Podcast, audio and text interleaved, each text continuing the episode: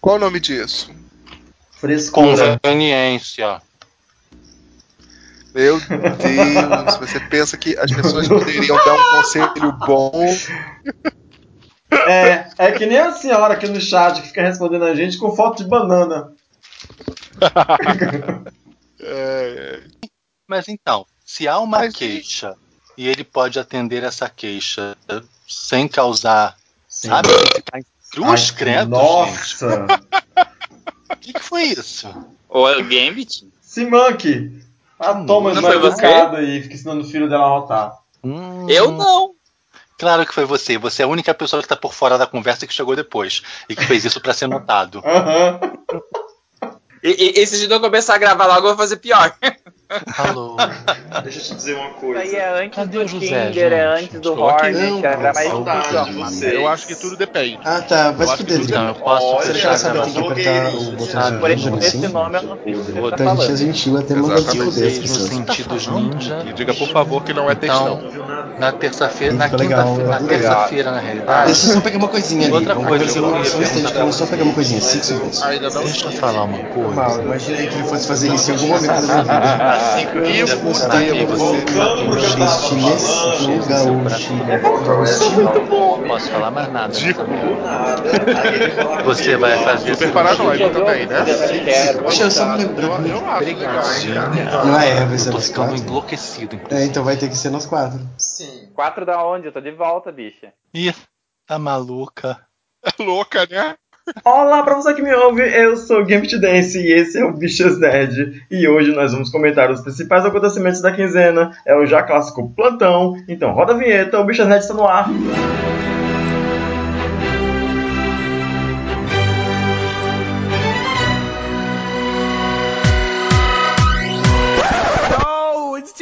No elenco de hoje estão comigo Thomas Grotto, Oiê! José Neto Arretado. e Rodrigo Menezes. Oi, gente. Eu não tô entendendo o que tá acontecendo. E para abrir a nossa primeira rodada de notícias, por favor, Thomas, qual foi a pauta que você trouxe pra gente? Oi! Então, pessoal, das nossas notícias da semana, eu gostaria de falar sobre a Disney e um ator. Não, brincadeira, José. É brincadeira.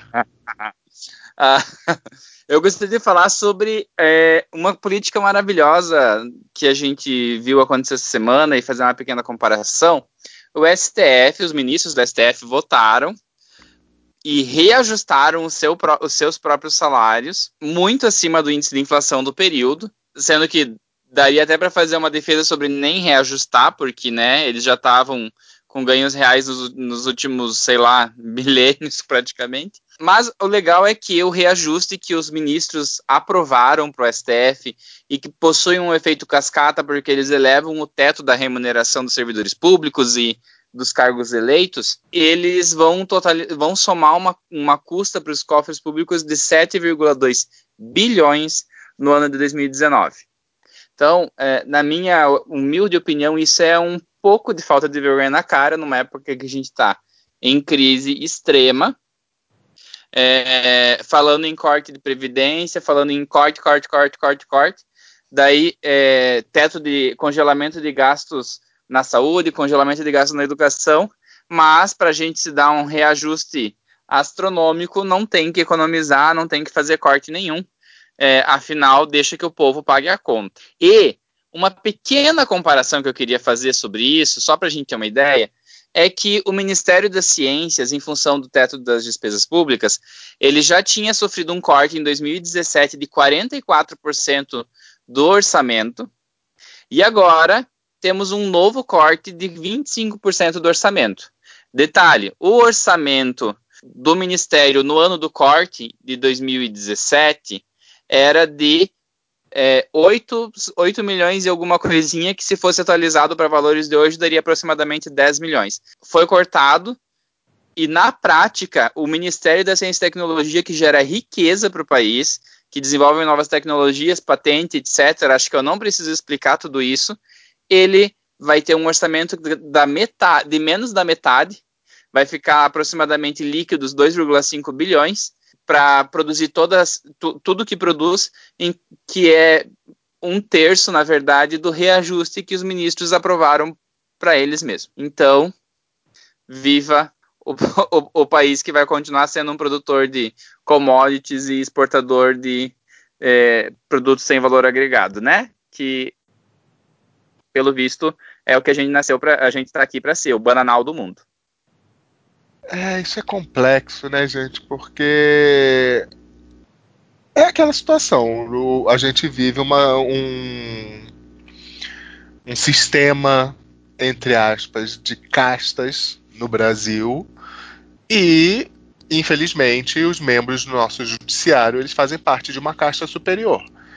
Porque algo que deveria ser para garantir a independência do judiciário em relação aos outros poderes, que é essa autonomia, inclusive, para definir como gastar o próprio orçamento, acaba sendo utilizado dessa maneira que, como vocês mesmos falaram, é indecente que na situação de hoje do país algo desse tipo aconteça. E só assim, para contextualizar, tem aqui um. Vou ler um trecho de um, um parágrafo de uma matéria que eu estava lendo relacionada a isso. Né? A BBC publicou um, uma, um, uma nota em relação a isso, né? que foi feita uma pesquisa, não uma pesquisa, mas dados da Comissão Europeia para a Eficiência da Justiça apontam que o Brasil não só paga os seus juízes mais que países europeus, mas o poder judiciário brasileiro também é mais caro que os destes países, considerando o tamanho das nossas economias. Os números de 2017, que essa entidade apurou, mostram que nenhum Nenhum. Nenhum, e eu disse nenhum, e vou repetir nenhum, para vocês entenderem que é nenhum, nenhum país europeu gastou mais do que 0,7% do seu PIB em 2005 com o seu judiciário. No Brasil, o relatório do Justiça em Números informa que em 2016 o judiciário com, é, consumiu o equivalente a 1,4% do PIB do país, ou seja, 8,4, 84, perdão, 84,8 bilhões em valores da época, valores de 2016. Ou seja, não tem nenhum país na Europa que gaste com o seu judiciário metade do que a gente gasta proporcionalmente, né? Então, assim, é, é, é, é inoportuno, é indecente, não cabe. E só deixando claro que nessa conta do, do Drigo não está em valores absolutos, porque daí poderia, alguém poderia argumentar que nós temos uma, uma, uma população, território, etc. maior. Está falando proporcional Sim. ao PIB. E assim, Ou seja, seria que nem eu pegar o meu salário e destinar uma, um percentual do meu salário para pagar advogado, entende?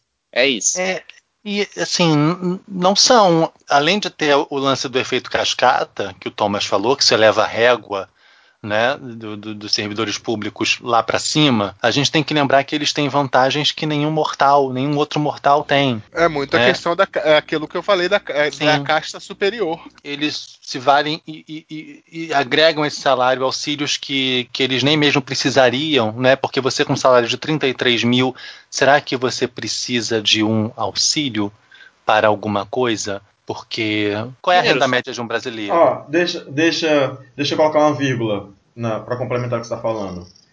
Se eu não me engano, alguém pode me corrigir se entender melhor de CLT do que eu, mas se eu bem me lembro, pela CLT, se você tiver transporte próprio, a empresa que te contrata, que assina a tua carteira, não é obrigada a te dar passagem de ônibus. Correto. Porque você pode, você pode ir trabalhar com seu próprio transporte. Então por que que alguém que ganha tipo 33 mil precisa de auxílio gasolina? Auxílio moradia, né? Então, sabe, quer dizer, eu, eu trabalhador assalariado, né, eu tenho que gastar dinheiro pagando gasolina caríssima do meu bolso para ir trabalhar, porque a empresa que me contrata não é obrigada a pagar a minha passagem de ônibus, já que eu tenho um carro.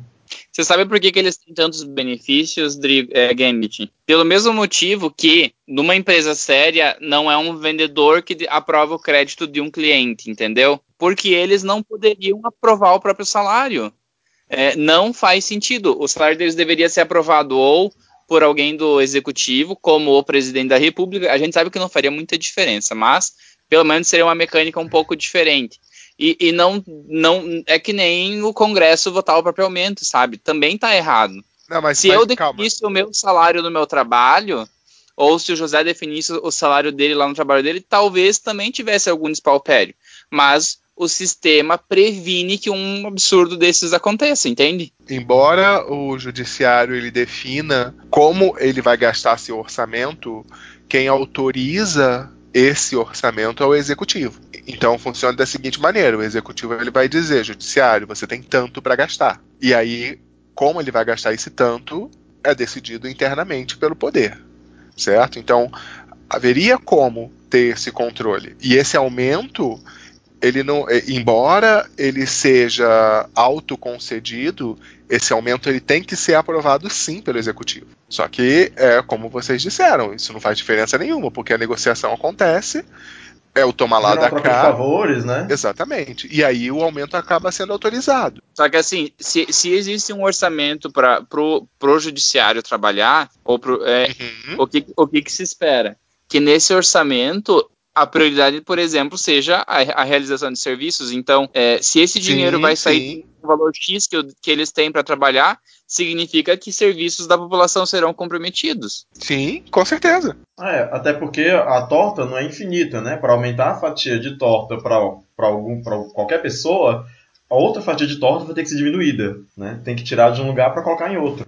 E, vamos colocar- lembrar que nós estamos falando de uma, de uma situação onde, alegando crise, alegando necessidade de melhorar a eficiência do serviço público, foi estabelecido a PEC do teto de gastos. Então, mais do que nunca, esse dinheiro vai sair de outras partes do orçamento. Porque se fa- a gente está há meses, há anos, né? Dois anos, três anos, sei lá, falando sobre crise, crise, crise, não tem dinheiro. Tem que congelar os, por 20 anos os gastos com educação, saúde, lá, lá, lá, porque não tem dinheiro. Tem que aumentar os anos de, de, de trabalho trabalhador porque a previdência está quebrada, não tem dinheiro. Mas o salário do judiciário pode aumentar, aumentar astronomicamente, né? Já que, já que a gente já tirou da educação e da saúde e da previdência social, a gente pode colocar aqui, que é o que parece estar acontecendo, né? E esse super salário gerar super aposentadorias ainda maiores. E é aquela história, né? É crise para quem? Né? A gente vive num país de desigualdades profundas, né? de oligarquia, de patrimonialismo, né? de pessoas que, que se aparelham do Estado para fazer do Estado uma extensão da, das suas casas, dos seus domínios e das suas posses. E assim, crise para quem? Você pode, nesse momento, não querer fazer parte disso. Se você pode se dar um aumento e se manter rico, se manter bem, aprofundar mais ainda as desigualdades e manter seu padrão de vida e continuar sendo elite, é claro que você vai fazer isso, né? É, gente. E, e só para colocar em perspectiva, eu não sei se eu lembro qual, qual é o gasto que isso implica, o, Tom, que eu não lembro o valor que você falou. É, são mais de 8 bilhões de reais. Então, só para fazer uma, uma comparaçãozinha, vocês sabem que eu trabalho no Ministério da Saúde, no departamento de ISTA e hepatites virais. O orçamento total do meu departamento ele é de 1,7 bilhão de reais, sendo que por volta de 80% desse valor é para comprar os medicamentos antirretrovirais. Então, esse valor provê tratamento mensal e exames de monitoramento para os mais de 400 mil pessoas que são acompanhadas pela que estão infectadas pelo HIV no Brasil e que são acompanhadas mensalmente. Só para colocar em perspectiva o que significa um gasto desse. E aí você bota na sua balança, você bota na sua balança mensal, mensal não, mental. Por exemplo, isso que o José está falando, que é um exemplo concreto de quanto dinheiro o Ministério da Saúde gasta para prestar esse serviço, e no outro lado da balança você bota todo o serviço de qualidade que o Supremo tem nos prestado e nos presta. Você, assim, você consegue. Agi- a- a agilidade que você tem quando você precisa da justiça. E, e não é só a agilidade, mas assim, a perícia, a, a justiça de fato, o que, que eles nos promovem, o que, que eles nos dão. Eu, eu não consigo ver, sabe, que as duas coisas com o mesmo peso e custando tão desproporcionalmente, né? Olha o peso da desigualdade social. Olha o tanto, o tanto que o Ministério da Saúde precisa para garantir tratamento para 400 mil pessoas. Por volta de Comparado 400, Acho que são mais de 400 mil. Que vergonha eu não saber Mais- esse número, mas qua- quase, qui- quase 500 mil pessoas, né? O, o dinheiro que ele gasta para prestar é, um serviço para quase 500 mil pessoas, que é tipo e o dinheiro que é gasto para pagar o salário de meia dúzia de pessoas que já ganham muito bem. Exatamente, que nem precisava disso, que antes do aumento já estava muito bem remunerada. É meia dúzia de pessoas, gente. Quando se trata de gastos públicos, é, as pessoas elas deveriam prestar atenção nisso, no peso. O quanto eu gasto por um lado, o que eu posso dar para as pessoas por um lado, certo? E o quanto é gasto de outro. É, existe assim... uma discussão maior em relação ao funcionalismo público que ultimamente o governo ele tem, ele tem usado bastante essa carta de que tem muitos servidores públicos, de que o serviço público é inchado, que ele é ineficiente, que não sei o que, não sei o que. Tem agora esse papo, ele tá vindo com cada vez mais força. Só que a gente tem que parar para perceber duas coisas. Existem, existem servidores públicos e existem servidores públicos. Se você está falando de servidores do executivo, do judiciário e do legislativo, eles são uma categoria bem diferente. Esses super salários de mais de 10 mil reais, na maior parte das vezes, vêm de funcionários desses órgãos. Quando você vai ver servidores de órgãos ministeriais, como o Ministério da Saúde, o Ministério do Trabalho, esses outros, os salários não são tão altos assim. Então, é essa questão a parar para pensar quem é esse servidor público que onera tanto assim o sistema? E assim, eu corro o risco de estar tá falando aqui com um viés, porque eu sou servidor público, então eu estou falando em defesa própria, mas eu acho que as pessoas elas têm que só pesquisar isso. Pesquisa esse tipo de coisa antes de falar. É, porque você tem meios de conseguir descobrir quanto é o salário de um analista, sabe? De, qualquer, um, qualquer um com meu nome ou com meu CPF sabe quanto eu Sim. ganho. Existe você consegue, transparência. Você consegue descobrir. E lembrando o salário médio de um brasileiro em 2017 estava por volta de R$ 2.112, né? E é nessa média entram esses super salários que jogam a média para cima. Sim, sim. Porque quando você está calculando a média, você está calculando a média, sabe, geral. É, né? não, não reflete o salário da maioria. Né? Se você tirar. Não é que a maioria ganha isso. É valor se médio. você tirar esses super salários da conta, essa média vai ficar muito lá embaixo. É, é, essa ideia da média já nos fornece um parâmetro bem bem medíocre para a gente ter uma base. Mas se a gente tira esses super salários, isso vai cair muito e aí vai ficar muito mais desigual. Né? Enfim, não que a justiça, sabe, não seja importante, não que essas pessoas não devam ter um, um, um salário digno e, enfim, mas eu acho que a gente está falando de, de números que são indecentes se a gente comparar com a população, com o resto da população. Né? A questão é que não só eles têm que ter salário digno, né? Todo é, mundo tem que ter exatamente. salário digno. E quando, quando tem gente com salário alto demais, né, como eu falei antes, o dinheiro não é infinito, ele não vem de, de, uma, de uma árvore infinita que fica dando dinheiro. Eles têm uma quantia X que deve ser é, é dividida para todas as pessoas. E quando tem alguém que está que tá abocanhando uma fatia muito grande, vai, vai sobrar menos torta para muitas outras pessoas dividirem entre si. É, é muito complexo isso. É essa questão das contas públicas de onde o governo decide gastar seu dinheiro isso aí é uma discussão muito profunda que em época de eleição as pessoas elas deveriam pensar muito. E por seu dinheiro, você está falando nosso dinheiro, né? Onde o governo decide gastar nosso dinheiro. Isso, isso, isso. É, que afinal de contas tudo vem de impostos e coisa e tal. Mas é uma discussão muito profunda e que deveria. As pessoas deveriam refletir mais porque cada vez mais a gente sabe que o problema infelizmente, maior, de uma boa parte da nossa população é a questão da ignorância política, não pegar esses pequenos detalhes e não perceber o que funciona em termos de serviços públicos e como seria bom se tudo funcionasse assim. E como e a mudança que é necessária para que as coisas comecem a funcionar. Mas, enfim, militamos. Bom, dada a nossa indignação, a gente pode ir para a próxima pauta, né? Posso ser eu? Posso ser eu? Posso ser eu? Pede uma música ah, pras gays, uma música pras gays. Meu Deus, o que tá vendo? O que tá vendo que todas estão tão alegrinhas hoje? Ai, não, eu tô adorando essa. Essa é a Narcisa, né? Toca a música Isso. pras gays. Toca umas músicas pras gays, pras gays. Mas, então, como a gente estava falando agora de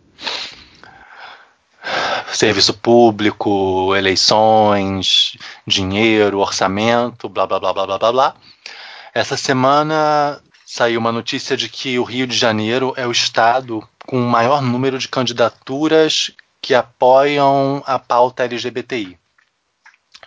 Existe uma organização chamada Aliança Nacional LGBTI, onde que faz a contabilidade dessas candidaturas, né, que conta, enfim, o número de candidatos que apoiam essas pautas e das 90 candidaturas registradas na plataforma dessa organização, 18, né, 20% são do Rio de Janeiro. Eu acho que é bacana a gente ter essa essa quantificação, né? A matéria originalmente que eu vi era do Globo, mas como eu não sou assinante, eu não pude acessá-la e verificar a fundo quem, quais seriam os outros estados que, que, enfim, que viriam em segundo lugar, que teriam também um número grande de, de, candidatos LGBT. Mas não candidatos LGBT necessariamente, né? Porque a, matéria não deixa claro se essas pessoas apoiam os LGBTs e são LGBTs, ou se nesse meio, nesse, nesse bolo aí, tem alguém que por acaso não seja LGBT, mas que apoie as pautas. Mas independente disso, acho que a gente tem que buscar instrumentos para saber quem são essas pessoas, saber de fato que pautas que elas defendem que são pautas nossas, para que a gente possa é, colocá-las na Câmara, colocá-las no Senado, enfim. Porque, no fim das contas, eu acho que a gente tem aprendido nos últimos anos que são importantes essas candidaturas e essas eleições para o legislativo, porque de uma maneira geral a gente sempre deposita as nossas esperanças, a gente enquanto povo, né, nos cargos do executivo. A gente sempre acha que o prefeito vai resolver o problema da cidade, que o governador vai salvar o estado, que o presidente vai colocar o país nos rumos, nos trilhos, entendeu? E não é por aí. A gente viu no último mandato da Dilma que foi interrompido o quanto o Congresso pode travar e empatar as coisas se ele quiser. Então, assim, é importante que a gente tenha deputados e senadores e vereadores que nos representem e que façam a máquina andar e que joguem a nosso favor falando mais especificamente do nosso caso, porque a gente tem pautas muito específicas que normalmente outras pessoas não encampam. Né? Se a gente pegar, por exemplo, uma Marina Silva, que quando é imprensada na parede, ora diz que vai é, nos defender, aí cria um programa de governo que nos inclui, aí quando é pressionada por um Silas Malafaia volta atrás. Então, assim, a gente precisa cada vez mais de ter pessoas lá dentro que tenham um compromisso claro conosco né? Porque a própria Dilma também voltou atrás na época do kit anti-homofobia, enfim, a gente precisa ter muito ter isso muito claro. Então, como a gente está em ano eleitoral, eu já fiz a minha escolha dos meus candidatos e dois dos meus candidatos são são LGBTs. Eu, eu esse ano não não estou abrindo mão de, de, de fazer essa escolha pautado nessa nessa nessa diretriz que seja LGBT, que seja mulher, que seja negro, sabe? Tô tentando escolher pessoas que, que não costumam estar nesses espaços de poder. Porque eu acho que as coisas só vão começar a mudar quando a gente colocar esse tipo de pessoa nesses espaços, que são espaços que, que, que nos excluem, que nos repelem. Né? Então acho que a gente tem que prestar atenção e fazer a escolha muito por é, aí. Tem uma coisa para se considerar que eu acho bem muito importante nesse aspecto, Drigo, que é o seguinte: a gente tem que lembrar que quando a gente fala do legislativo, é, a gente fala de eleições indiretas. Ou seja, eu voto no candidato de um partido é, de uma forma bem resumida, né? Mas quem vai se eleger, é, a, se somam os votos do partido e se vê quantas cadeiras o partido vai ocupar e se vai no, por ordem os candidatos mais votados do partido. Logo, eu acho que é muito importante tudo isso que você comentou, e esse também é um critério meu, mas mais importante do que isso é eu verificar se o partido onde esse candidato está é um partido de fato comprometido com o que a gente está comentando. Por quê? É, diferente das eleições diretas, que são as presidenciais, nesse, nesses cargos a gente não a gente corre o risco de votar no candidato, ele não se eleger e de repente eu eleger um boçal do partido dele, entendeu? Então eu, eu sei que vocês já estão tomando esse cuidado, mas só para reforçar, eu, por exemplo, esse ano eu, eu não sou filiado de partido nenhum, mas para os cargos do legislativo eu vou votar por legenda num partido que eu sei que é comprometido de fato com essas causas, porque pelo menos eu sei que quem se eleger do partido vai defender os meus interesses como cidadão. É, mas assim, não, mas, levando mas... em consideração todos esses, esses detalhes, a gente tem que ter em mente a importância do que é o legislativo, sabe? Então, assim, porque não adianta nada a gente ter uma pessoa no executivo, um presidente, que seja né, uma pessoa fofa, maravilhosa, progressista, bacana, sabe, cheia dos bons interesses daquele partido que a gente acha mais legal, enfim, mais adequado, né, blá, blá, blá. e aí você ter não que os evangélicos sejam um problema, mas vamos falar da bancada evangélica e do que ela representa. A bancada evangélica dificilmente ela está alinhada aos nossos interesses. Então, assim, não adianta a gente ter o presidente maravilhoso, maravilhoso, e você ter deputados e senadores que vão travar todo o processo. A, a oposição, a, a oposição vai fazer vai fazer um serviço bem, bem, vai merdar o trabalho do cara. O, o, o legislativo ele, vai, ele tem esse poder, né? Não adianta o presidente chegar lá e dizer vamos fazer tal coisa, porque também a gente sabe que não é assim que funciona, né? Mas nessa utopia de que o presidente é o cara bacana que vai resolver tudo, se o legislativo não ajudar, vai atravancar tudo, não vai votar nada, não vai colocar nenhuma pauta que seja interessante é, para a população para ser votada, né? Vai continuar votando só aquilo que é de interesse próprio e, e daí por diante. É, eu vou, eu vou fazer um comentário com uma informação que eu vou ter que colocar como fonte Comic Sans, porque eu não, eu não, eu, eu, eu ouvi de um jornalista conhecido meu. Mas existem alguns cientistas políticos que estão falando que aproximadamente 70% das pessoas que vão se eleger pros, nas eleições indiretas, né, nos cargos legislativos, eles são pessoas que já estão atualmente nos cargos. Então, a gente está correndo um risco muito grande de não ter renovação. Lembrando que a gente está É. falando de um período de um período reacionário e, e- e o risco disso se intensificar. E assim, e mesmo quando a gente fala em renovação, é uma Tem que ser uma renovação renovação boa. Não, e é uma renovação entre aspas, porque assim é bem raro que você tenha é, ocupando esses cargos do legislativo pessoas que são completamente estranhas desse mundo da política. Por mais que não seja o cara que se reelegeu, tudo bem, ele pode não se reeleger, mas pode entrar o primo dele. Que nunca foi candidato a nada, que não teve mandato em momento nenhum. Ou o filho dele, como está acontecendo aqui no Rio.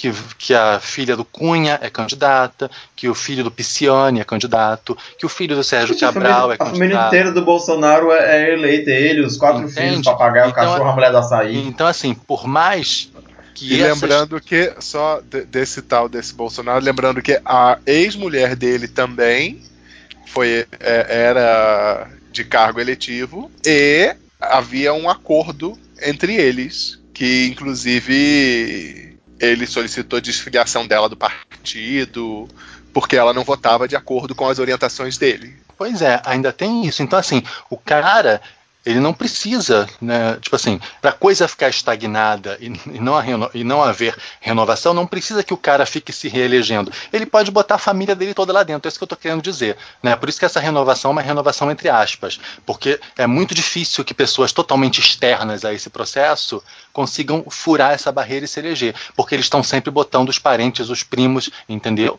É- é- é- essas oligarquias vêm se mantendo no poder através dos séculos. Renovação de fato é uma coisa muito difícil no nosso Vamos sistema. lembrar o quanto o poder econômico é importante para você se eleger para um Ele- cargo eletivo. Claro. boa parte dos nossos membros de cargos eletivos eles são filhos ou aparentados da elite financeira do país. Não tem Gente, pobre.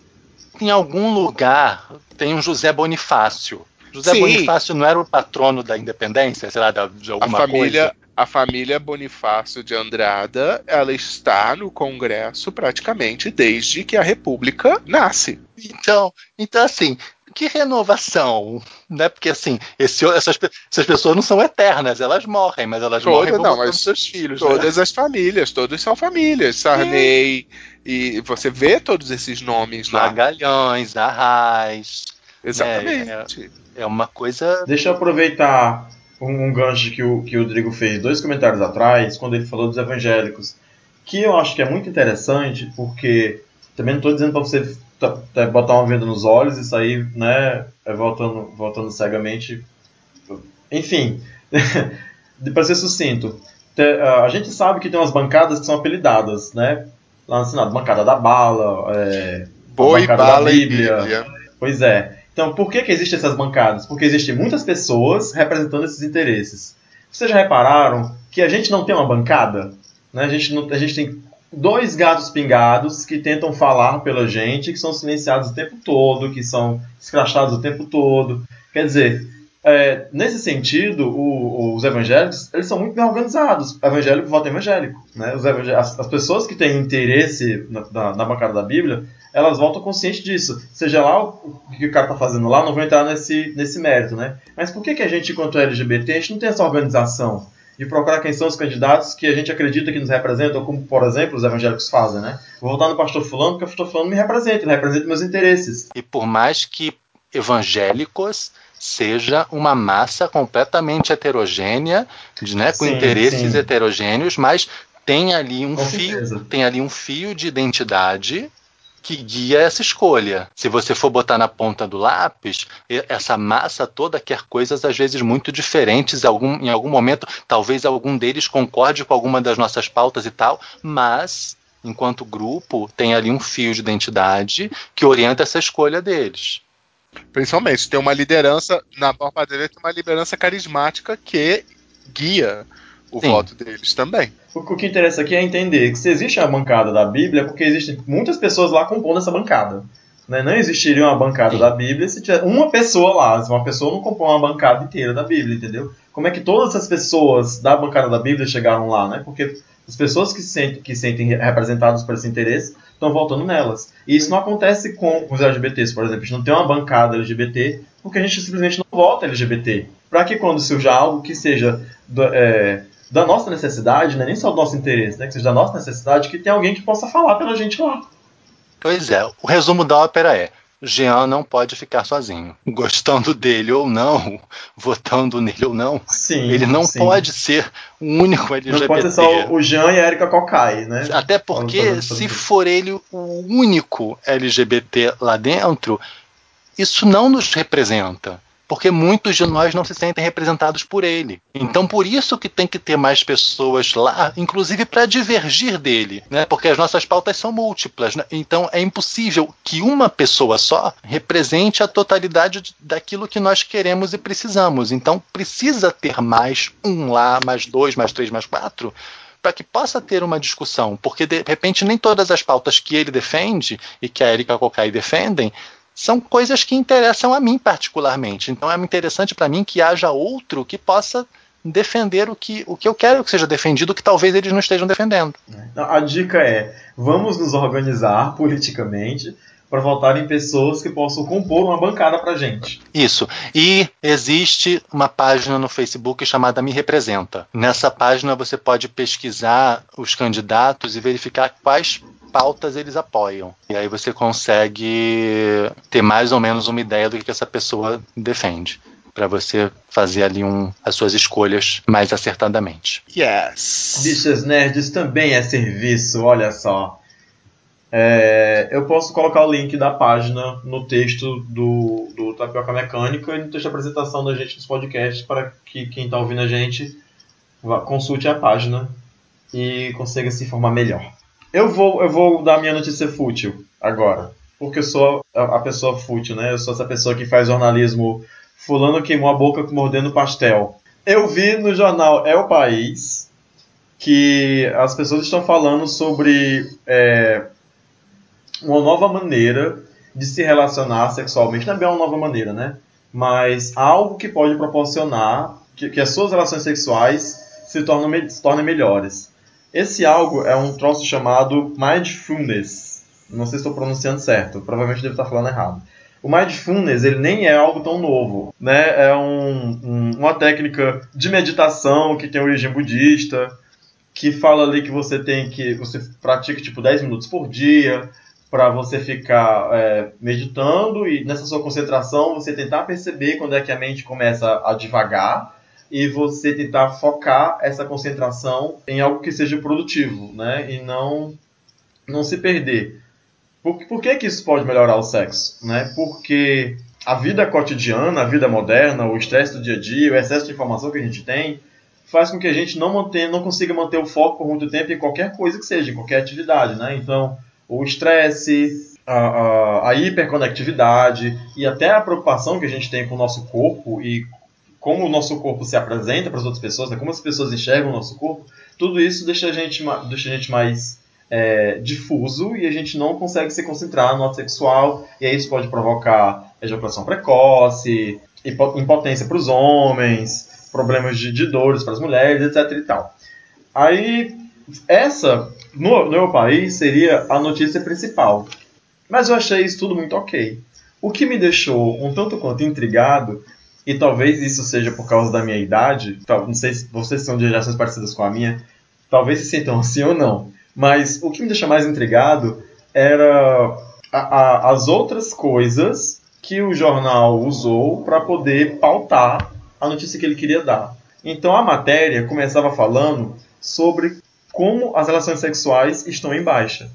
A Academia Internacional de Pesquisa Sexual, porque existe essa academia, né, disse que as relações sexuais estão cada vez mais diminuindo, que houve uma queda de 40% nos últimos 20 anos.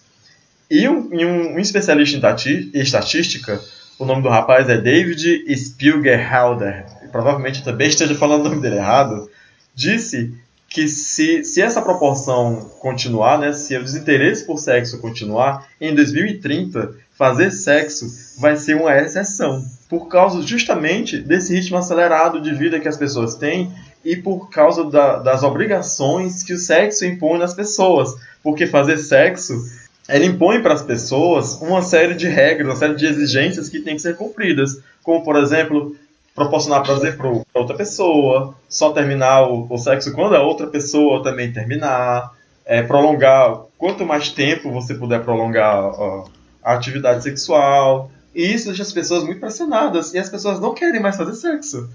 Eu fiquei muito chocado com essa notícia, porque eu sou uma pessoa que gosta muito de sexo. Eu não consigo passar três dias sem fazer sexo, eu fico louca.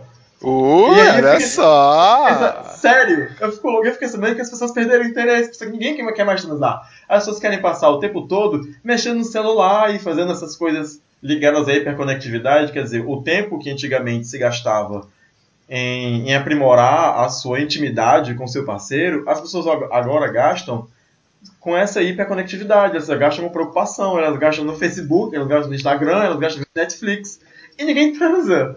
Gente, pra onde é que o mundo vai? A gente vai virar aquele filme, Mas... aquele filme ruim do Sylvester Stallone, que as pessoas fazendo sexo por capacete. Mas o assim, demolidor. tem uma coisa importante que assim, assim como você falou do dinheiro, o tempo é finito, né?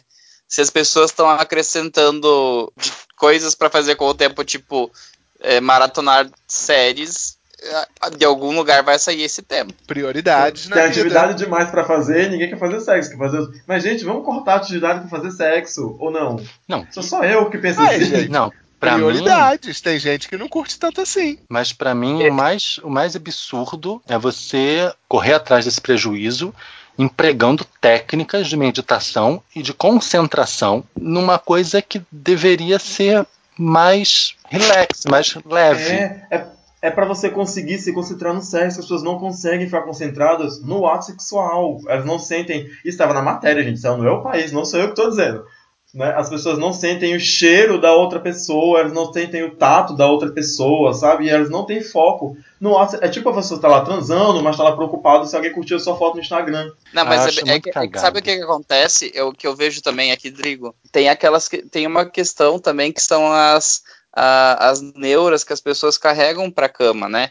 Por exemplo, ai meu Deus, eu tô com estria, eu tô com não sei o que, tô com não sei o que, uh, o tamanho do meu pau, não sei o que, não sei o que, não sei o que, não sei o que. Que a gente sabe que cada vez está mais forte, né? Então, talvez sejam esses os pensamentos.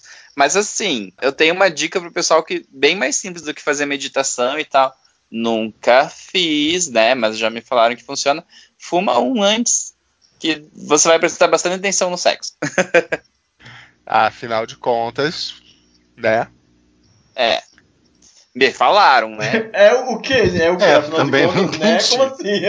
Eu fiquei boiando. Tom é um pai de família, gente. Ah, e, sim, e ok. Família, Thomas nunca fumou maconha. E pais de família também não transam, não fazem mais nada, porque depois que viram pais de família, Exatamente. se tornam pessoas castas. Enfim, eu fiquei Sei lá, chocado de gente. você falar justamente dessa técnica de meditação das pessoas estarem usando para sexo. Isso aí eu me lembro, não sei aonde, que em, em local de trabalho usam isso para melhorar a concentração das pessoas, mas aí são uns exercícios bizarros, tipo te dar um lencinho umedecido e você ficar limpando a mão com ele. E aí que Mas isso é- te ajuda a atingir o tal do mindfulness. Mas assim, Ah, o mindfulness, ele, ele não é algo tão bizarro assim, porque é, ele parte do princípio que você ter, de você ter consciência do que você está fazendo. E é, É, de claro você que- estar inteiro naquilo que você está fazendo. É, é, o propósito é esse, você não se desconcentrar. a premissa dele é meio furada porque nós somos geneticamente programados a internalizar processos e pôr no automático, porque senão o nosso cérebro dá, dá tela azul, né? Mas para algumas coisas é interessante você tentar estar consciente. Assim, eu já, sei lá, se você faz um exercício de prestar atenção na respiração, já é uma coisa legal, entende? Mas eu acho que é mais uma modinha do que qualquer, coisa. É, bom, eu vou, eu vou, eu, vou só reiterar uma coisa que, assim, sério, eu fiquei muito psicó, psicótico com isso. Talvez seja uma coisa muito minha, muito particular, certo? Eu super entendo ah, o estresse do dia a dia, eu super entendo que a gente tem realmente muito mais atividades para fazer e que isso ocupa mais tempo. Eu super entendo que a gente vá para a cama realmente com um monte de neuras, né, com a com preocupado com a nossa performance e esse, todo isso do, do corpo e blá blá blá blá blá blá.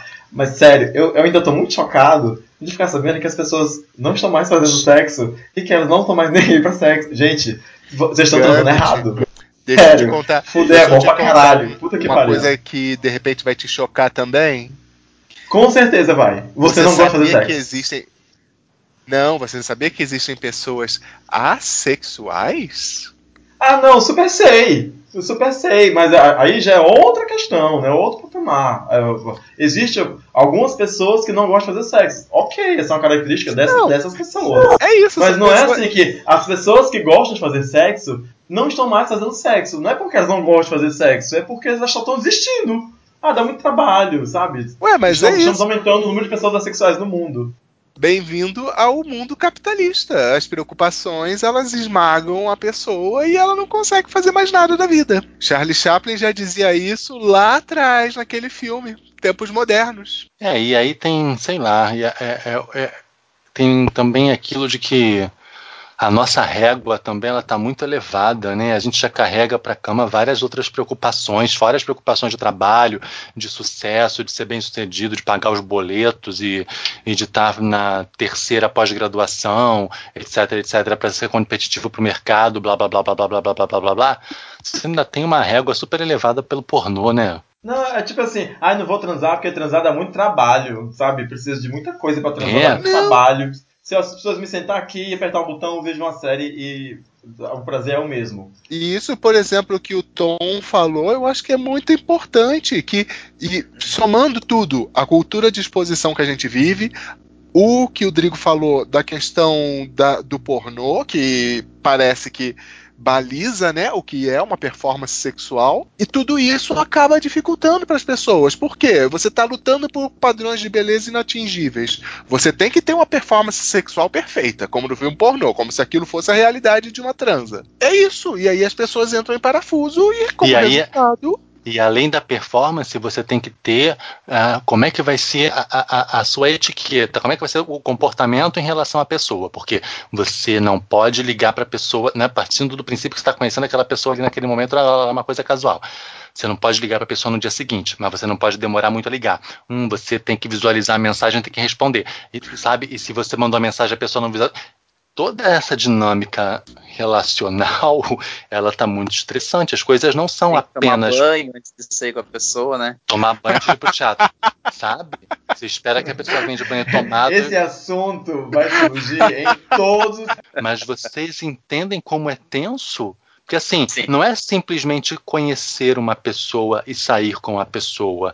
É, é todo. A, a gente envolveu essa situação, toda essa dinâmica, a relação, num protocolo, sabe, que se desdobra em, em- em várias outras coisas e que, nossa, que a gente tornou isso, esse rolê todo muito pesado. Mas olha só, tem duas coisas só que eu queria comentar para daí a gente dar, também ir para a próxima notícia. Se eu, fosse, só, se eu fosse fazer uma aposta, eu diria que daqui a alguns anos a gente vai ouvir falar de uma nova tendência das pessoas fazerem alguma coisa enquanto transam. Tipo, é, transa enquanto lava roupa, sabe? Para poder otimizar o tempo.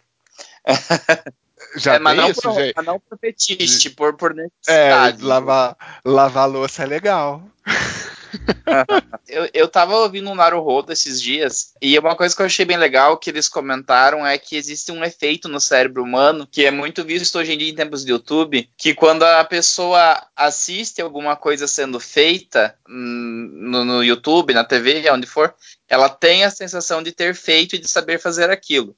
Por exemplo, eles falavam dos fenômenos dos gameplay dos jogos no YouTube, né? Tu assiste o cara que é campeão é, mundial de luta, de um jogo de luta, e você, até você não jogar e passar pela frustração de não conseguir fazer, você tem a sensação de que você joga tão bem quanto o cara que você viu jogando aquele jogo. Então, hoje em dia, também há de se considerar que tem muita gente que está tendo uma sensação de que tem uma vida sexual plena com pornografia. Só tá só vendo o vídeo na, na, na, Inclusive, eu também já li sobre isso, que essa, essa, essa masturbação rapidinha, né, que você faz ali, tipo, antes do banho, você vê um pornô de 2 minutos, 3 minutos, bate a poeta e tá ótimo. E isso também prejudica o seu desempenho na, na, durante a relação sexual, porque você acaba adquirindo a ejaculação precoce. Né? Sim. Não, eu acho que é muito uma questão das sensações, né? A questão do pornô é muito a relação visual. o seu estímulo é visual, enquanto numa relação sexual, os, os, estímulos são variados e eles vão ser, na maior parte das vezes, táteis, vai ser cheiro, vai ser esse monte de coisa.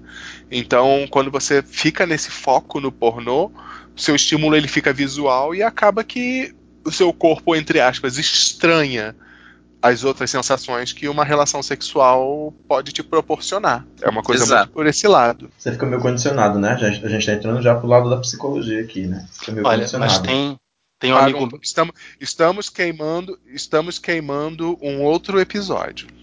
Mas assim, tem um amigo meu que eu já pedi pra ele continuar postando todas as fotos de todas as festas que ele vai, porque ele tem uma vida social muito intensa, porque eu me realizo através das fotos dele. Ele vai em festas Aí você se maravilhosas, olhando. ido pras festas. Isso. Olha, eu não tenho paciência pra ir em festa nenhuma, eu não quero socializar, mas eu vejo as dele como se eu tivesse ido.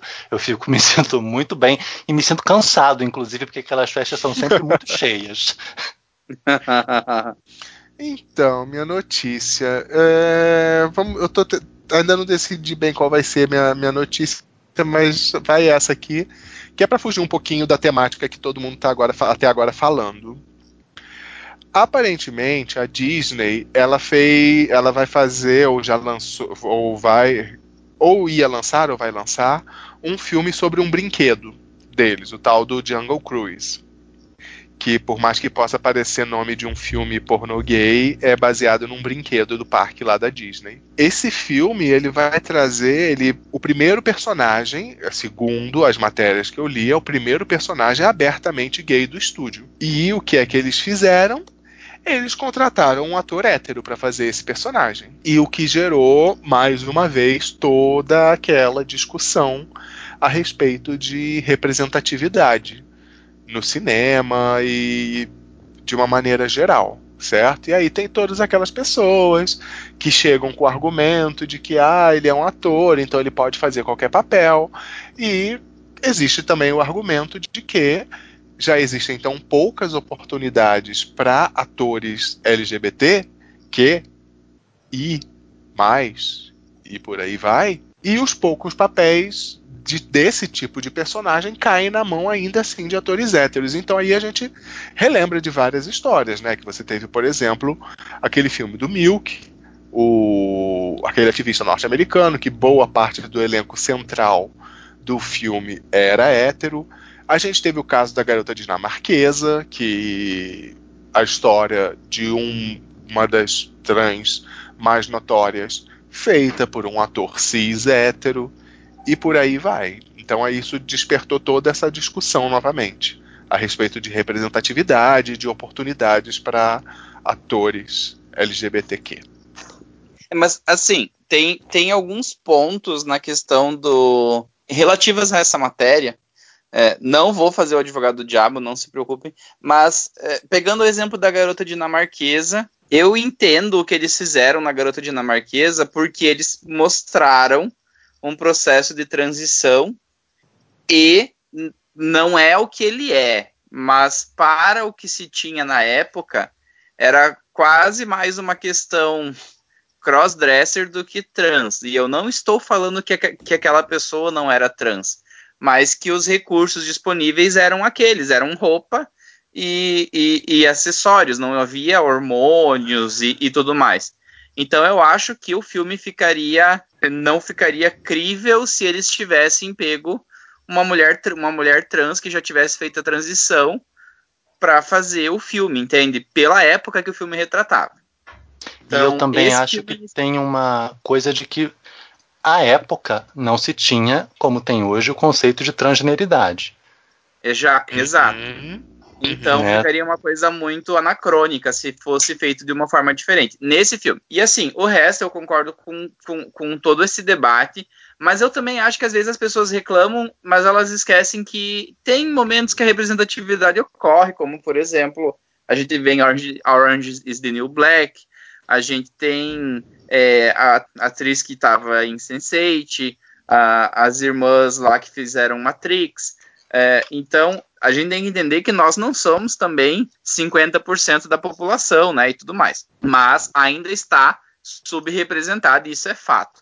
Só que uma coisa me irrita mais do que isso, e provavelmente vai ser o caso no filme da Disney, José, que é o queerbaiting. Eu acho que isso é ainda pior que é o que está sendo feito agora, porque os estúdios veem que é, a população gay ela, é, ela, ela arrasta uma outra audiência junto com ela. A população gay, não, desculpa, olha, voltei lá para 2000 falando isso. A população LGBTQI mais uh, arrasta uma audiência junto com elas e eles são muitas vezes formadores de opinião. E a gente sabe que, que, que é algo que acontece. É, e é uma população também que consome é, cultura. Então eles fazem um estardalhaço dizendo que vai ter um personagem personagem gay. E daí o que, que vai acontecer? Esse cara provavelmente vai aparecer em uma cena no filme e se bobear, cai do brinquedo e morre, entendeu? Eu entendo, eu, eu entendo. É o que eles fizeram, por exemplo, argumentos. não sei se vocês assistiram, assistem ou assistiram. Eu fiquei puto da vida que eu assisti Voltron esses dias, coloquei em dia a série.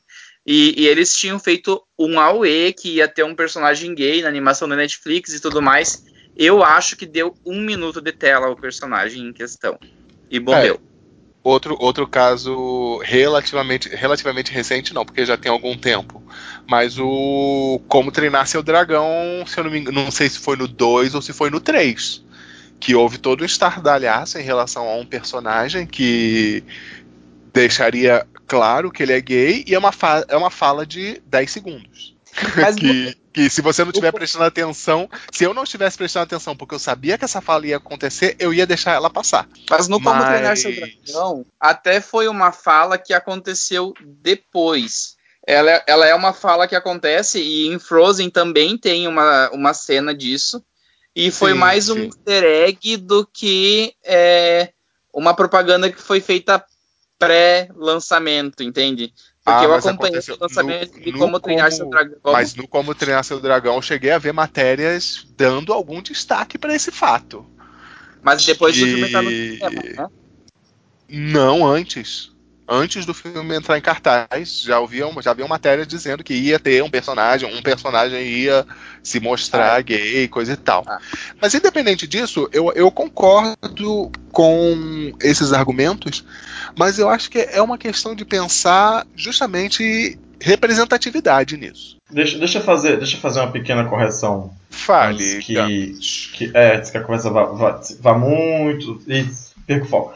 É, não é o primeiro personagem abertamente, declaradamente LGBT dos filmes da Disney, visto que a gente teve o personagem A Bela e a Fera, não é lá um personagem muito importante pra ah, trama. Sim, sim, mas sim, era sim. abertamente homossexual, era interessado no Gastão e termina o filme com, com um namoradinho, com um par romântico. Né? Não que ele se beije, se declare tudo mais, mas durante a valsa o rapaz dança com outro rapaz. Inclusive teve muito estandalhato, estandalhato também ah, na época que falaram dele, porque disseram que ia ter uma cena que era uma cena abertamente homossexual, não sei o que, não sei o que, filme pra criança, blá blá blá. E a cena é que no final do filme ele cruza com o rapaz no baile, eles cruzam olhares, dão um sorriso um pro outro e aparecem dançando. Mas Não é isso mais no um live TNB, action ou, no, ou na animação No original? live action. Isso é no live No action. live action. Live action, eu não vi ainda. É. Engraçado, Então- tá aí, você então falou é o- nisso. Eu, eu tô, é, então não não tô é entendendo porque personagem. que as matérias estão dando tanto foco nisso nesse filme, então. É, ju- justamente para dar, pra dar, gerar clickbait, ou então porque o pessoal é meio desinformado mesmo, né? Assim, quer, querem deixar a notícia mais importante. É, e o estúdio não vai, o estúdio nem vai fazer voltar atrás, porque pra eles vai gerar audiência, né? Exatamente. Não, vai, não, vai, não vão corrigir, né? Agora, sim, sobre representatividade, isso, isso, isso sempre vai ser algo é, complicado de se debater. Porque as pessoas estão certas quando falam que. que ah, mas será que só uma pessoa homossexual pode interpretar uma pessoa homossexual? É, a gente sabe que não, né? a gente acredita que não. É A gente também sabe que existem vários atores homossexuais que fazem papéis heterossexuais. A diferença é que eles, na maioria das vezes, não são homossexuais assumidos, né? O grande público não sabe da sexualidade deles, mas tá cheio de ator homossexual fazendo papel de Não, heterossexual. e- mas a- mas a- e nisso Vai tem um detalhe nome, importante. Mas, Mas nisso tem um detalhe importante que, inclusive, os estúdios eles já fizeram pesquisa, já alguns atores assumidamente gays já mencionaram isso, que eles já escutaram a explicação de que o público não aceitaria um ator assumidamente homossexual fazer um personagem hétero porque não é crível. Eu ia chegar aí. Eu vi, inclusive, alguém, alguém dizendo isso. Foi um, um autor de novela muito famoso, é um do cabelo branco e de barba. Faz novela, Isso. disse isso no programa do Faustão em pleno domingo. Eu Não, não sei mas o nome dele, porque eu não isso- recordo das pessoas. Eu, eu vi ele dizendo na TV em pleno domingo que ele não aceita, assim, não gosta que os atores declarem sua sexualidade, porque quando o público sabe que o ator é gay, não acredita mais que ele, que ele é que ele é hétero na trama, né? Que ele- E isso que não é, só no, não é só no Brasil, não. Nos Estados Unidos, o, o ator que fazia o Jack, daquela série Will and Grace, ele iniciou uma série já tem algum tempo, mas ele. Mas eu não sei se a série foi cancelada, não sei. Mas justamente, houve, houveram comentários nesse sentido. Ah, eu não acredito nesse cara fazendo um pai de família hétero. Mas é que, assim, tem uma coisa também pra gente considerar quando a gente fala de ator e de atriz, porque quando a gente tá falando disso, eu, eu, eu tenho vários exemplos que estão me vindo à cabeça de atores que são assumidamente gays e que funcionam em papéis héteros, por exemplo, Neil Patrick Harris, o, o carinha lá que fazia White Collar, é, e, e tem muitos outros. O, o, o carinha lá que fez Legends of Tomorrow, e por aí vai. Aqui eu vou fazer um comentário que de- na superfície vai parecer horrível, mas para um homem gay fazer um personagem hétero, ele tem que pelo menos parecer hétero, entende? Então, assim, Sim, mas é- vice-versa também. é, e assim, para um homem o- hétero o- fazer um papel gay, ele também tem que parecer gay. A questão é que, por- que para só que assim, pro, pro só pro eu espectador concluir. médio, o ser gay pode ser qualquer coisa que o cara faça lá, que eles acreditam nessa caricatura de gay que aparece lá. Então, esse aqui é o problema. mas- Invariavelmente, não, mas, por isso, isso exemplo- vai ser uma caricatura. Mas é que o que, que acontece? O ator que fez o Jack de Will and Grace, ele ficou extremamente associado à imagem dele, porque foi uma das séries de maior sucesso do mundo, com o ser afeminado, entende? Então, eu acho que no caso dele é, foi quase uma culpa do sucesso que ele teve. É, em contrapartida, a gente tem, por Ah, exemplo... mas aí, mas aí eu, acho que é um, eu acho que é um caso muito específico, Thomas, porque assim, a gente está falando de uma pessoa que fez uma série por muito tempo e que ficou muito identificado com um personagem, como por exemplo é o caso do Jim Parsons que faz o Sheldon. Eu não Isso. vou conseguir ver Levar aquela essa série, pessoa fazendo qualquer outra coisa. É a mesma coisa de eu assistir o Hugh Jackman É tipo o cabeção da malhação. não sei porque eu não vi a Malhação, mas deve ser. É. mas, por exemplo, eu não consigo mais ver o Hugh Jackman fazendo qualquer coisa porque eu acho que ele vai ejetar garras. em pessoas- Ah, mas gente, eu acho isso tão relativo também. Não, mas, tem. mas Ah, assim, desculpa, vai, continua. Porque eu acho que são situações, são exemplos muito específicos. Porque assim, se a arte da interpretação permite que, que, que eu, enquanto ator, possa representar qualquer coisa, isso é uma via de mão dupla. Tem que servir para o hétero interpretar o gay e tem que servir para o gay interpretar o hétero. Porque, assim, a minha qualidade enquanto artista, enquanto ator, vai ser poder emular esses personagens, quaisquer que sejam eles, independente do que eu sou, independente do que eles são. Então, assim, se, se eu, ator, tenho. Se o ator hétero ele é autorizado pela sua arte, pelo seu ofício, a interpretar um gay, o gay também tem que ser autorizado a interpretar o hétero. E isso não é o que acontece, a gente vê que isso não acontece. E, assim, é, é, é um papo que, que vai além dessa questão do estigma do cara ter se identificado como, sabe, como um personagem durante muito tempo gay, e aí agora a galera torceu o nariz porque, ah, não, você já fez esse gay por muito tempo, todo mundo acha que você tem cara de gay. Não tem que rolar esse papo se você está falando de ator. A gente, tudo bem. Não, mas Entendo assim. que rola uma coisa de mercado, que aquilo também é um produto, que tem uma coisa de marca, mas assim, a partir do momento que você revela que você é um ator gay, você vai ser barrado. Isso, isso é escroto, né? Então, você vai ser e-. Mas assim. Eu, eu mas citaria exemplos, por exemplo, só, só para citar alguns exemplos, tipo Robin Williams. Ele fez o- a versão americana de Gaiola das Loucas, em que ele era um, perso- um- um personagem gay super mega afetado. Sabe? Ele fez aquele personagem, a carreira dele continuou normalmente depois. E segue em frente. E foi um papel de super, rele- de super sucesso, porque esse filme na época fez sucesso. Por que, que ele não Mas fica eles- marcado? Mas assim, é que eu talvez não tenha terminado de me explicar, ou me explicado corretamente. Mas quando, a- quando um ator, uma pessoa atua, e o, o Drigo é uma pessoa de teatro, ele, ele, ele tem a oportunidade de conviver muito mais com isso do que eu. Mas o que ele está fazendo tem que convencer o público. O que esse autor brasileiro falou, na minha opinião, é uma grande bosta, porque já está comprovado que ele está errado, que ele é de fato preconceituoso.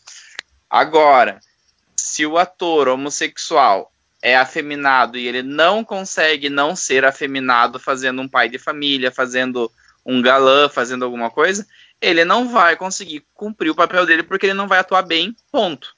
Entende? Então, É, Tom, mas, mas Thomas, isso vai para além da questão da representatividade. Eu, eu entendo o que você está falando. Eu, tipo, também não posso colocar uma pessoa branca para fazer um papel de escravo, porque a gente sabe que o escravo é negro e a pessoa branca não vai convencer como escravo, né? Eu sou que negro, estou sendo escravizado e estou levando chicotadas, né? Tem- porque a gente sabe que tem essa questão da adequação. Ó, Às vezes o personagem pede um porte físico maior e É, ainda mas aí, mas aí a questão não é o caso, tipo assim, se ele não vai conseguir convencer, e se realmente a questão for essa, o convencimento em relação àquele personagem, se ele não está entregando o personagem, o problema é que ele é mau ator. O problema não é que ele é gay. Sim, sim. mas é isso que eu estou Entendeu? falando. Então, então chegamos na mesma página. Então, assim, É, problema. Mas aí você, aí você, aí você vai para além da questão, quer dizer, é um problema à parte da questão da representatividade. que aí já não é essa, O que eu- no- que aí já não é a nossa discussão. É. O que a gente quer dizer aqui é que tem atores que entregam papel bom, bem, mas a pessoa não acredita por- só porque já sabe que ele é gay. Não, mas, mas é, que eu, é que eu tô falando isso porque eu não sei, eu talvez esteja olhando o copo meio cheio, mas eu tô vendo um monte de ator gay fazendo papel hétero em seriado e em filme, e o povo segue o baile e gosta deles, entende?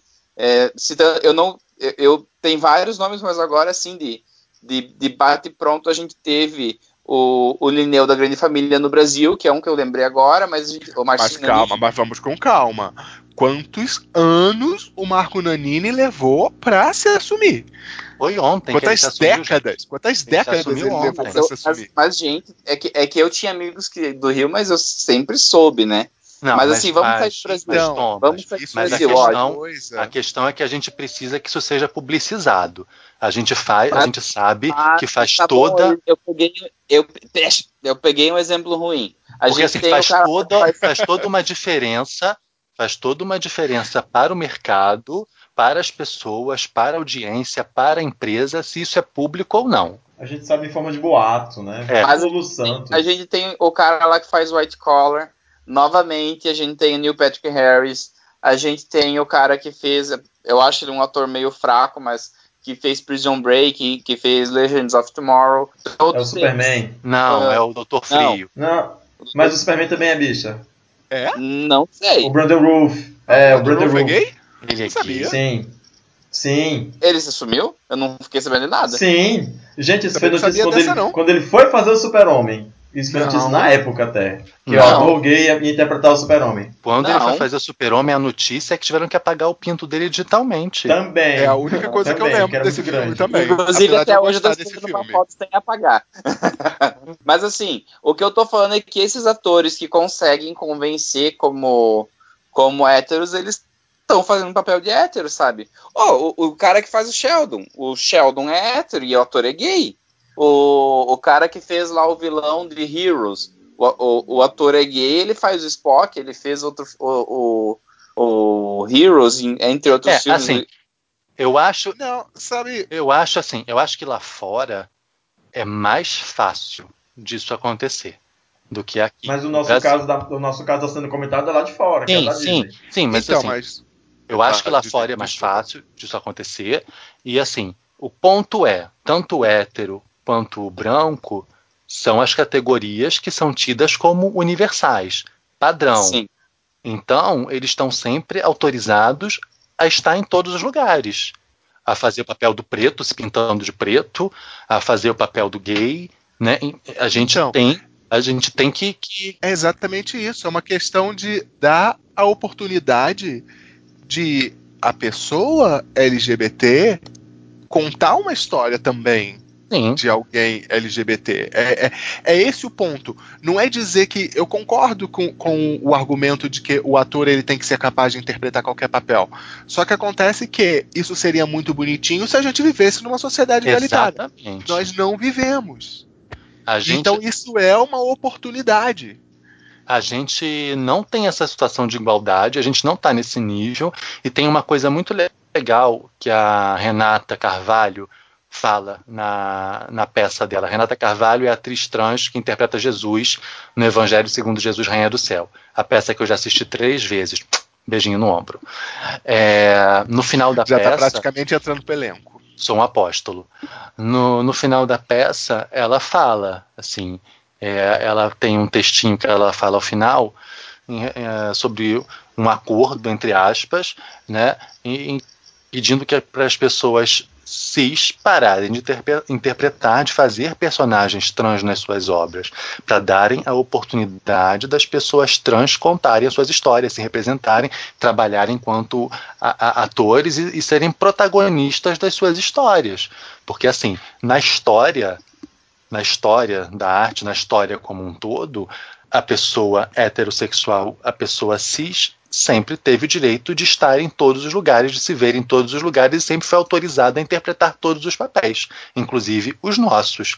Acho que um grande ator pode fazer qualquer papel. Mas eu acho que isso no mundo ideal, numa situação de igualdade, onde todos tivessem acesso às mesmas oportunidades. Enquanto a gente viver num, num- sistema que é desigual, que não me permite interpretar um personagem hétero, porque alguém vai olhar para mim sabendo da minha sexualidade e não vai dar credibilidade àquele personagem que eu estou fazendo porque ela sabe que eu sou gay. Enquanto a gente viver neste mundo que, que julga as pessoas e avalia as pessoas desta forma, eu acho que a gente tem que sim lutar para pelo menos fazer os nossos papéis, porque a gente não vai ter direito de fazer os deles. Porque a partir do momento que a nossa, que a nossa sexualidade é, publicida- é publicizada, nos é vetado o direito de interpretar o papel do hétero, porque não vão acreditar na gente, por melhor que a gente seja enquanto ator. Eu sei que em nem todos os casos é assim. O Thomas deu vários exemplos de atores que estão fazendo séries e, e papéis em filmes e são heterossexuais e que estão tudo bem, ok, mas isso você consegue depois de ter, de repente, muitos anos de carreira, depois de você já ser um grande nome, porque eu acho que esses atores que são assumidamente gays, eles talvez não tenham começado as suas carreiras assumidamente gays. E se começaram, talvez hoje eles tenham conquistado a liberdade de fazer papéis de hétero sendo assumidamente gays, porque eles são aqueles atores fudidos que têm cachês de milhões. Porque eu, por exemplo, eu só vim saber da sexualidade do Sheldon, do Jim Parsons, um tempo depois que ele já estava estabelecido na série. Eu não me lembro de ter começado o Big Bang Theory já sabendo que aquele cara era gay. Então, assim, eu acho que esta liberdade, que este direito que é dado aos atores homossexuais, LGBTs, enfim, trans, de fazerem personagens heterossexuais, ele é conquistado depois de que o cara já se provou muito, que é aquela coisa da gente ter que matar 10 milhões por dia.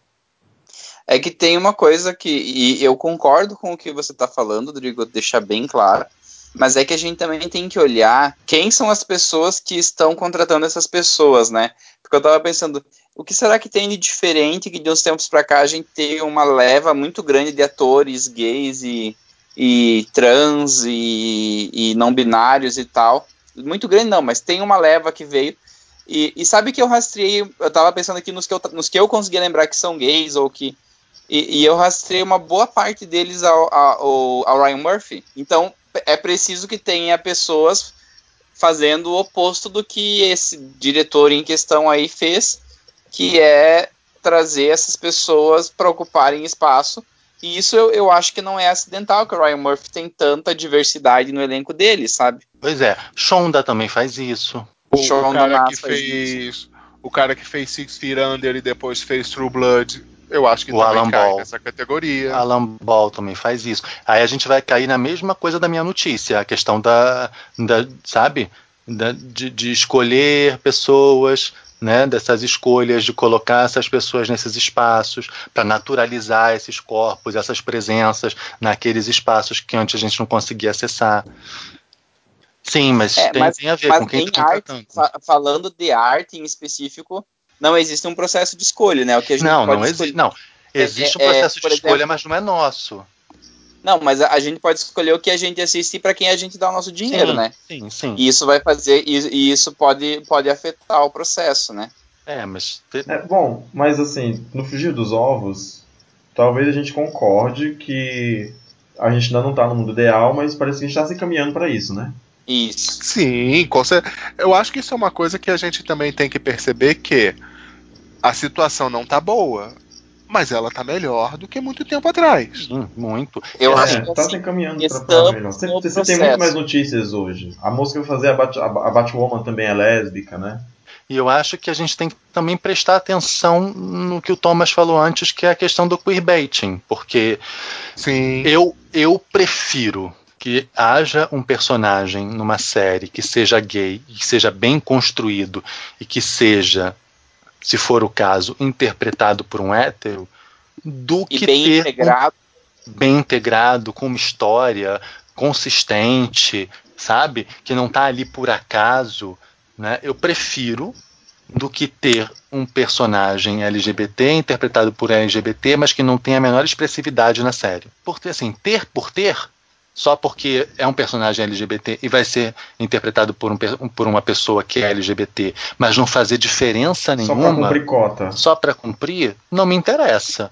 Se for para ser desta maneira, eu até prefiro que seja interpretado por um hétero, mas que seja um personagem central, que seja um personagem relevante, que seja, sabe, alguém que faça diferença naquela narrativa. Se puder ser um de nós, situação ideal. Beleza, acho maravilhoso.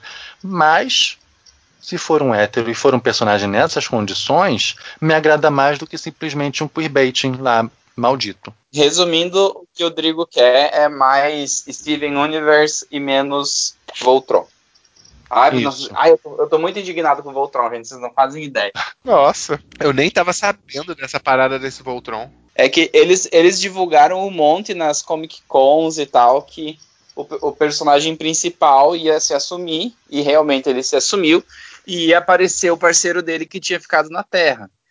Daí aparece o parceiro dele em tipo 30 segundos de tela. E daí depois, quando ele aparece novamente, ele aparece mais 10 segundos que é pra ele morrer. E daí o pessoal falou que é o trope do enterrar os gays, né? Tipo, pode ter um personagem gay desde que ele morra. Tipo as, tipo, tipo as lésbicas do, da Torre de Babel. Isso, Isso mesmo. O Lanterna Verde, que, que ficou noivo ficou noivo e viúvo na mesma revista, no, no número 1. Um. é. Ah, o, o lá do, no, do novo universo. Do 952. Né? É, o Alan, o Alan Scott. Do Isso, exatamente. É. Gente. Ficou noivo e viúvo na mesma edição que foi a primeira. Noiviúvo. Você cria até uma palavra, noiviúvo. É uma palavra só. Nossa. Há quem diga que são sinônimos essas palavras também, mas vai saber. Graças eu a Deus. Vou, eu vou falar rapidamente a minha notícia, porque é uma notícia muito relevante e eu vou ser muito zoado. E se qualquer ouvinte concordar com essa notícia, com a importância dela, me manda um abraço, porque eu vou, vou sofrer bullying daqui pra frente. Mas eu fiquei bem feliz essa semana, que foi assistir o episódio comemorativo de 25 anos de Power Rangers. E eu achei que o episódio ficou muito bem feito.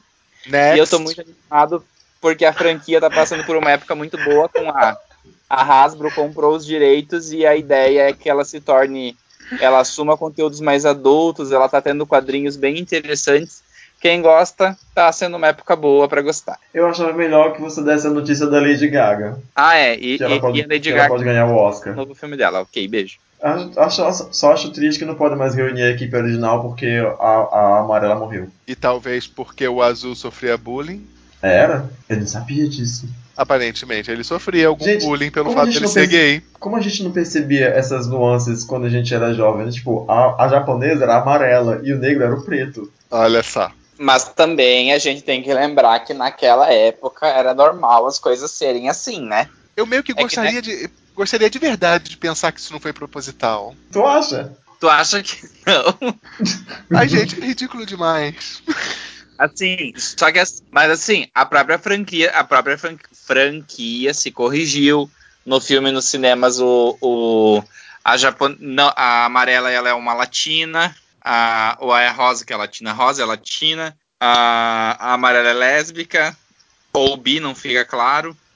O negro é azul e o oriental é o preto. É, só, o, o- o- só o americano padrão que segue sendo vermelho, porque daí já é demais, né? anyway, essa notícia do Thomas você viu pra você ver como você tá velha. Se você acompanha a Power Rangers desde o começo, eles acabaram de fazer 25 anos. Eu já era Né, velho então. quando o Power Rangers passava, então. Amigo, você já era velha quando o Shaq começou a cantar. Drigo ficou calado. Comenta os Power Rangers, Drigo. Ah, então, não sei, eu não, não tive isso, não. Prefiro Eu- o trumbo. Eu, eu- é, prefiro trumbo. Eu, eu sou da Trumbo? época de Changeman, Flashman, já. ah, sim, eu já sou Eu mais dessa também. época também. Eu não É, mas vocês sabem que tudo isso tem a mesma origem que Power Rangers, que são os Super Sentai. É, eu sei que não tem a mesma origem, é é porque o Power Rangers é originado dos Super Sentai. Não tem É. tudo a ver com origem, não. é. Mas foi isso que eu falei. Não, você falou, você sabe que tudo tem a mesma origem. Os Super Sentai. É, é porque Mas os assim. Changeman são Super os Sentai. Changemans. Então, os Changemans não se originaram dos Super Sentais, eles são os Super Sentais. É, e os Power é o Rangers ponto. se originaram dos Super Sentais. Ah, então, mas é. Anyway, Enfim, É que- não. é- parabéns, parabéns para os Power Rangers, são É. 25 anos de muito sucesso. Né? que eles tenham mais 25 anos de muito sucesso, tem muitos fãs espalhados por todo mundo. Tá aqui o Thomas, que é um fã. Inve... Inve... Ah, Esse nome que eu não sei dizer. É, que bom que eles corrigiram suas piadas internas étnicas, graças a Deus. Né? São outros tempos, não dá mais né, para continuar fazendo dessa forma. Né? Que bom que eles fizeram essas correções, essas adaptações.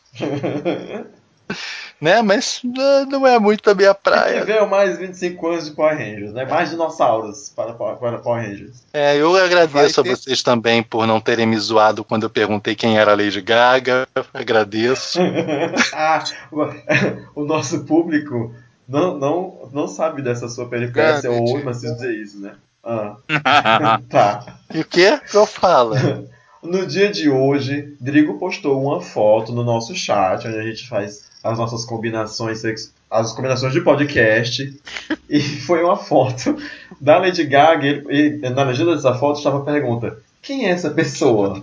Porque alguém disse é, o, é um péssimo momento para quem odeia essa mulher. Drigo não sabia quem era a Lady Gaga. Então, se tem Gente, alguém que está realmente Postaram desligado uma do foto mundo, de uma mulher com vestido na minha timeline.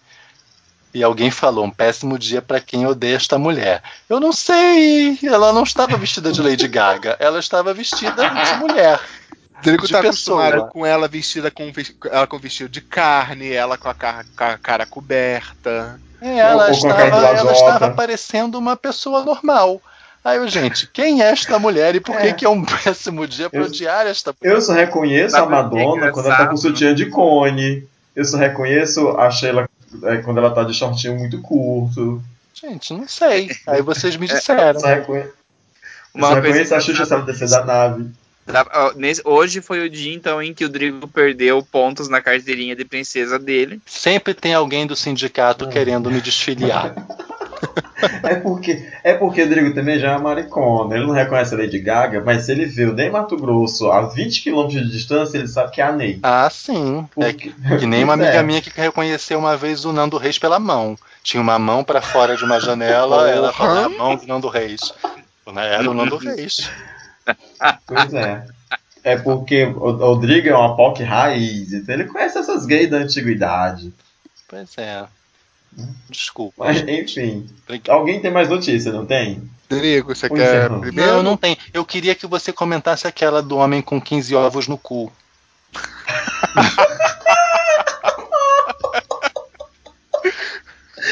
Meu Deus, a gente não devia rir disso, gente. Gente, que eu Então. achei aquilo Ai. tão fantástico. Tá, mas conta o que Então. aconteceu.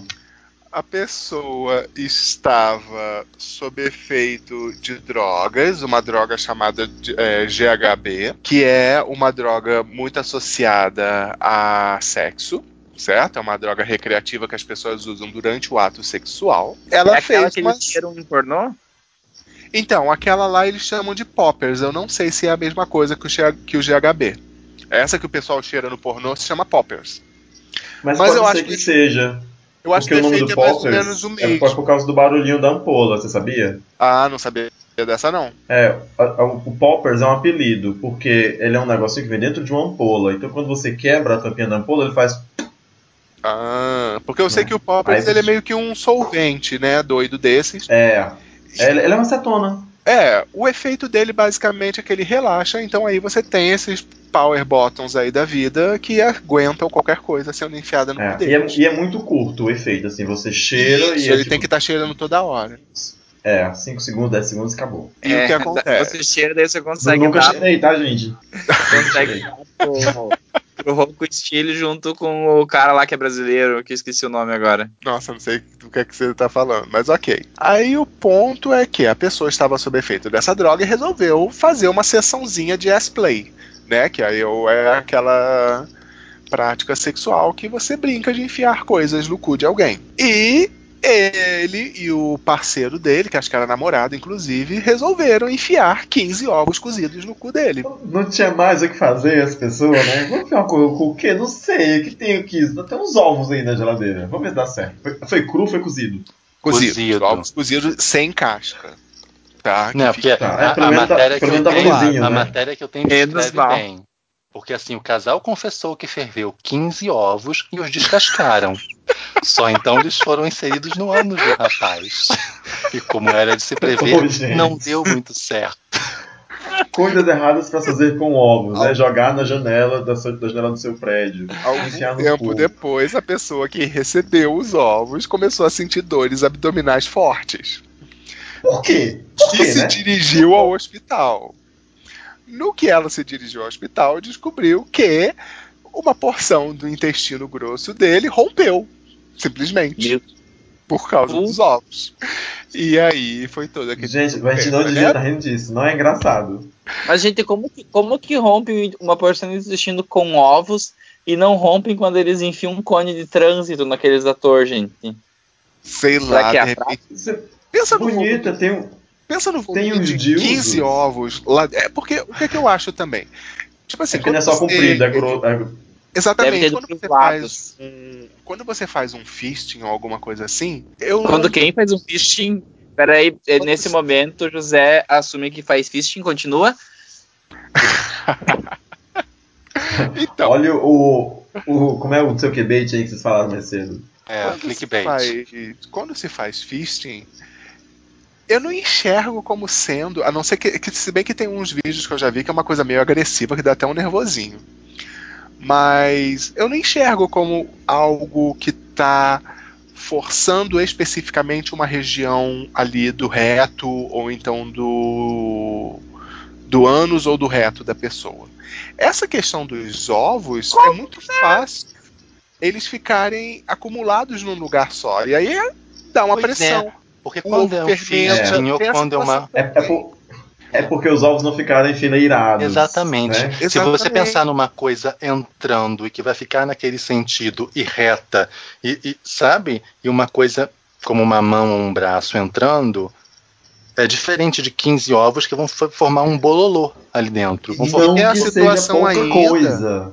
E tem a situação ainda que os ovos fermentam. Você pode ter uma situação em que criou muito gás ali também. Mas por que, que ele não tirou? Tipo, enfiou os ovos e foi, e foi lavar louça? Porque é assim. Mas também eu- não é eu- tão bem. Eu Eu acho, eu chutar. acho que ele queria ver se ele queria se ele conseguia botar uma bandeja inteira. Então, eu acho que tem a situação também de que o prazer de uma prática dessa é o cara. O prazer dele é se sentir preenchido. Assim, eu sei que não é uma boa escolha de palavras, mas. E aí ele devia estar explorando limites e resolveu deixar aquilo lá. Vai ver, tinham mais 15 ovos que não foram colocados. Pode ser, Oh, pode Porque ser. tava cozinhando ainda. É. Realmente sabe o que eu tava pensando? É, é que a pessoa não entende que Deus fez o cu pra, pra pinto e não pra ovo, né? Olha só, pode mas Ah, mas tem um olha, trocadilho aí, essa- né? Mas esse, esse argumento aí desfavorece a gente. Se botar Deus no meio, Deus fez o cu pra uma coisa só, que É. não é o que a gente faz. Não, É, Deus não me pra saída, não pra entrada. Eu tô fazendo brincadeira justamente com o Ele argumento fez uma analogia que e sentido. Gente, vocês estão muito lentos. Desculpa. É. Não, eu entendi, mas é porque é engraçado a gente ficar corrigindo como se tivesse entendido. Então quem talento é você. Ah, é uma piada, é uma inception de piadas, mas vamos lá. Digamos que eu tivesse, e não tenho, mas que eu comprasse uma daquelas cordinhas com as bolinhas. Será que corre o risco de acontecer algo parecido? Não porque as bolinhas ficam enfileiradas. E eu acho que vai depender do tamanho das bolas. Será que tem Que um uma troço pessoa com usa 15 bolas daquelas bolas, gente? Ah, gente. Mas tem uns que parecem um rosário. Tem umas, tem umas que são muito grandes. Gente, imagina a pessoa É. rezando um terço, né? Meu Deus do céu. Aí cada Ave Maria faz. Outra Ave Maria. Assim, as bolinhas, as Aí- bolinhas são menores. Não, tipo, aí Ai, quando for o Pai Nosso vai doer mais, porque a bola é maior, né? Quando tiver que Ah, passar então o crucifixo, piada, então, viado. Deus me livre. Vocês são horríveis. Eu vou cortar isso porque tem gente católica que escuta. Inclusive, o menino que, tipo, que mandou a mensagem pro Thomas, felicitando ele por ter adotado o Fábio, ele é super católico. Ah, então tira, por favor. Vou tirar. Não, não Mas tira não. só- A gente faz, grava um pedaço em que o Thomas fala assim, gente, não posso participar desta conversa. Aí ele sai.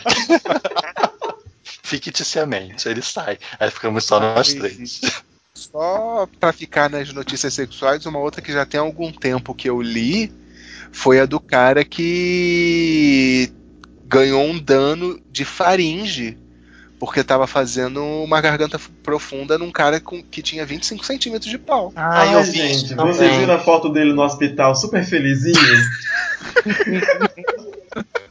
é sério. Era, a foto dessa matéria era o cara no hospital. Ele Pergunta pra super ele. orgulhoso porque conseguiu fazer o, o, o boquete de 25 Pergunta pra ele centímetros. E foi bom. de vida. Foi ótimo. E foi bom. E daí a voz do Darth Vader. Foi ótimo.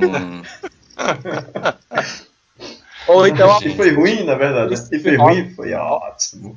falando. Foi ótimo. Gente, vocês imaginem a situação da pessoa. Mas ele ficou muito orgulhoso de si mesmo.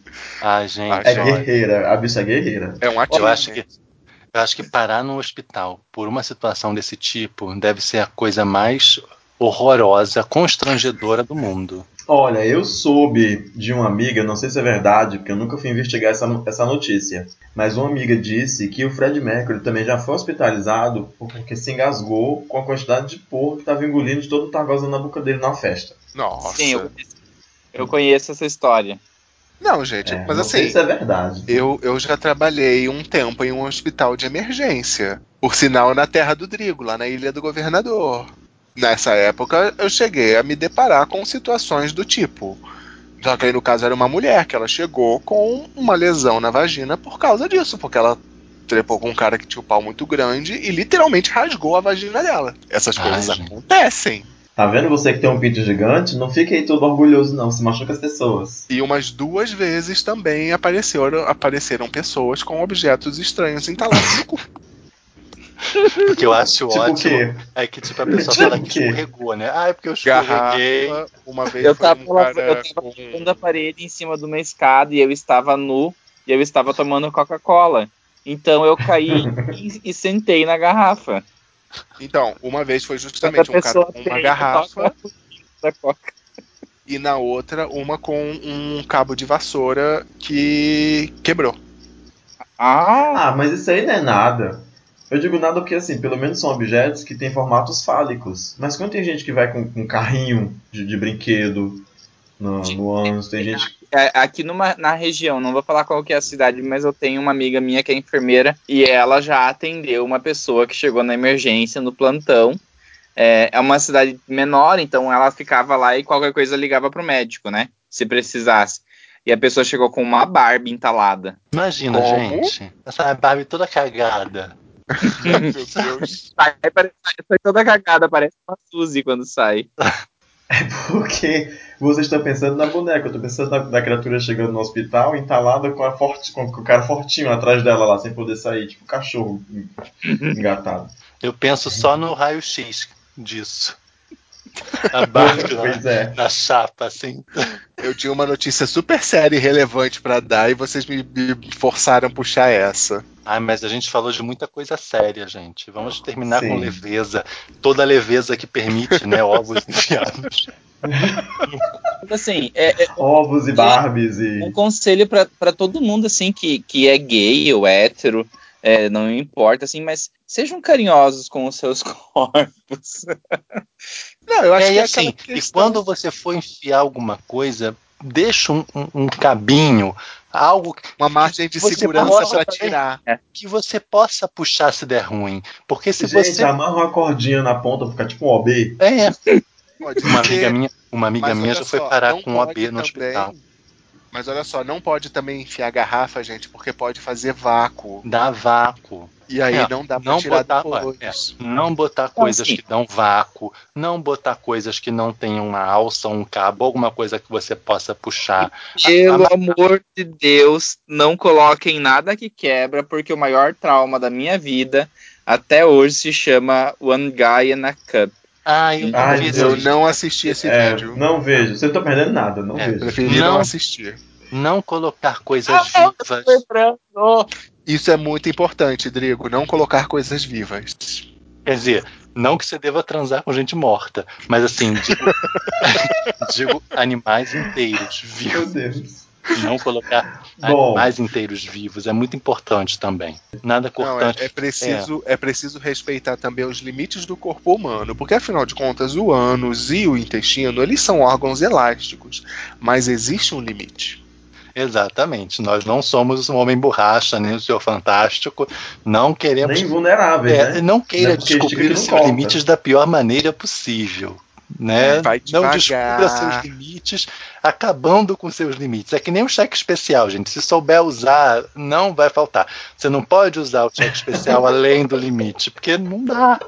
Não dá. Ou se Até for, porque, ou se for, até porque o ônus também passa um cheque especial. Hum. mas é aquela situação. Vai devagar.